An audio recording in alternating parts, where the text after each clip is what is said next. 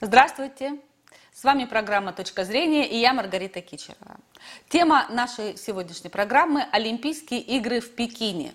Об особенностях проведения мы поговорим с депутатом Государственной Думы, олимпийской чемпионкой Светланой Журовой. Здравствуйте, Светлана. Здравствуйте. Да. Светлана, а, поездка российских спортсменов разделила на два лагеря социальные сети. Одни считают, что нам стоило ехать, другие говорят, что нам ехать не стоило. Те и другие упирают на гордость. И э, у меня к вам вопрос. Почему стоило отправиться на Олимпийские игры в нынешнем году? Но дело в том, что, э, может быть, сейчас уже не так остро это обсуждается, как, например, это было перед Олимпиадой в Корее, когда это случилось впервые, когда мы выступали под э, национальным флагом э, нашего Национального Олимпийского комитета. И эта ситуация тогда может быть, намного острее обсуждалась в обществе, и она тогда разделилась. Причем я могу сказать, что написала в свое время пост, когда только начинался допинговый скандал, и в этом моем посту было написано первый, первым пунктом. Нас хотят лишить флага, и они это сделают. Мне тогда говорили, зачем ты это пишешь? Ты им что, подсказываешь? Я говорю, нет, вы помяните. Они это... И там было у меня дальше написано, расшифровка почему. Чтобы расколоть наше общество. Я это написала задолго до того, э, когда нас начали лишать медалей. Вот это Роченков делал только первое заявление свои сделал. И я уже тогда понимала, зачем это было э, начато, это вот эта борьба с нами. Да? И она довела, дошла до своего апофеоза перед Олимпиадой в Корее зимней. И уже когда в, в Токио Олимпиада все-таки была, уже все попривыкли, тем более уже такие были санкции определенные. Было сказано, вот две Олимпиады, и после этого вы возвращаетесь под свой флаг. Нам дали возможность, э, чтобы играл гимн вместо гимна Чайковский, что, кстати, обескуражило очень многих противников возвращения да. России э, на э, на, в олимпийскую семью, что нас вообще нельзя пускать на соревнования, когда все услышали Чайковского, сказали, а можно узнать, а что поменялось? Это разве не гимн России? Это реально вы что-то русским решили подыграть таким образом, с Чайковским. Поэтому в этом отношении я понимаю, что сейчас и соперники смотрят на нас и говорят уже, знаете, когда особенно наши ребята начали выигрывать, уже там у них идут такие слова, что надо было вообще русским не дать выступать. Правильно. Да. Если бы не дали русским выступать, мы бы тогда, не говорят, выиграли. Прекрасная идея. Вот поэтому вы абсолютно правы, когда говорите, что болельщики, которые против того, чтобы мы ехали, должны взвесить, что даже наших соперников это выводит из себя, что мы приехали, выигрываем у них чистыми. Несмотря ни на что, нас не сломить.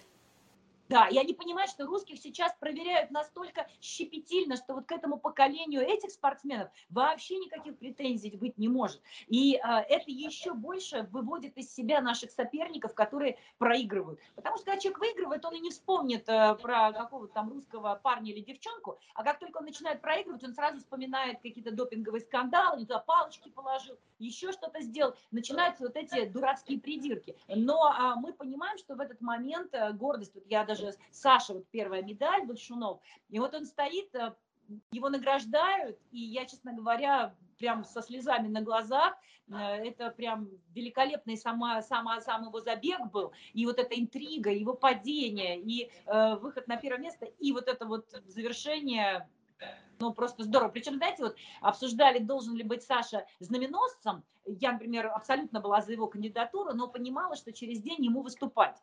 И я тогда сказала, что знаменосец, конечно, он должен быть, но пусть будет он лучше знаменосцем, когда будет пересекать финишную ленточку, э, вот эту линию, да. И это самое было, конечно, волнительное и здорово, что Саша потенциальный знаменосец, возможно, на закрытии Олимпийских игр, э, вот здесь вот э, первую медаль России принес с флагом в руке и все-таки с флагом российского национального. Вот насчет флага, Светлана, насколько непросто сейчас нашим ребятам, находящимся в Пекине, э, что они чувствуют?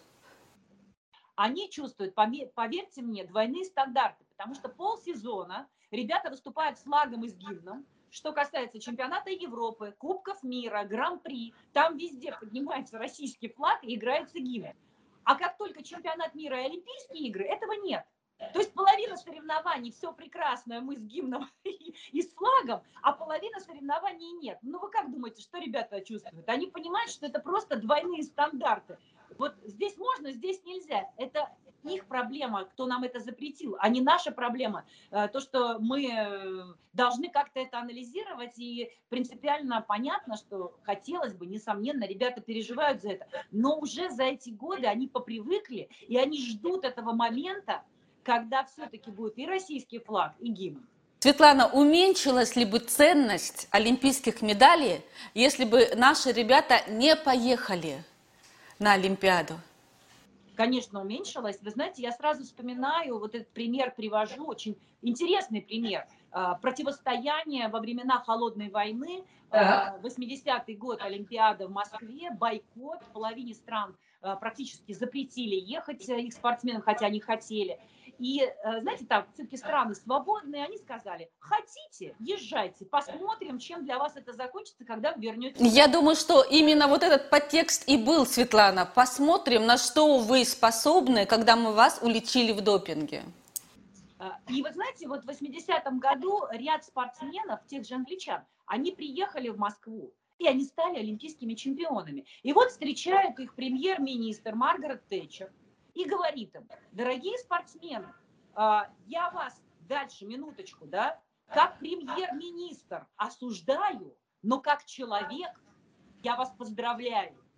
Она прекрасно понимала, что ее не будет, она перестанет быть премьер-министром, политики уйдут своих постов, и через 20 лет они будут полноценными олимпийскими чемпионами, что даже никто не вспомнит, что они эту медаль завоевали, когда не поехала большая часть команды на эту Олимпиаду. Они будут олимпийскими чемпионами для людей для так. народа, для своей семьи, для своей страны. И поэтому она понимала, что с человеческой точки зрения они олимпийские чемпионы, а политики наиграются, поиграются, и про них все забудут. А про олимпийского чемпиона, скорее всего, не забудут. Поэтому в этом смысле я считаю, что обязательно надо ехать, выигрывать, и потом все будут это вспоминать как достижение Российской Федерации. И никто никогда потом не сделает пометку, что ребята выступали под национальным флагом Олимпийского комитета, а не под российским флагом э, как символ страны.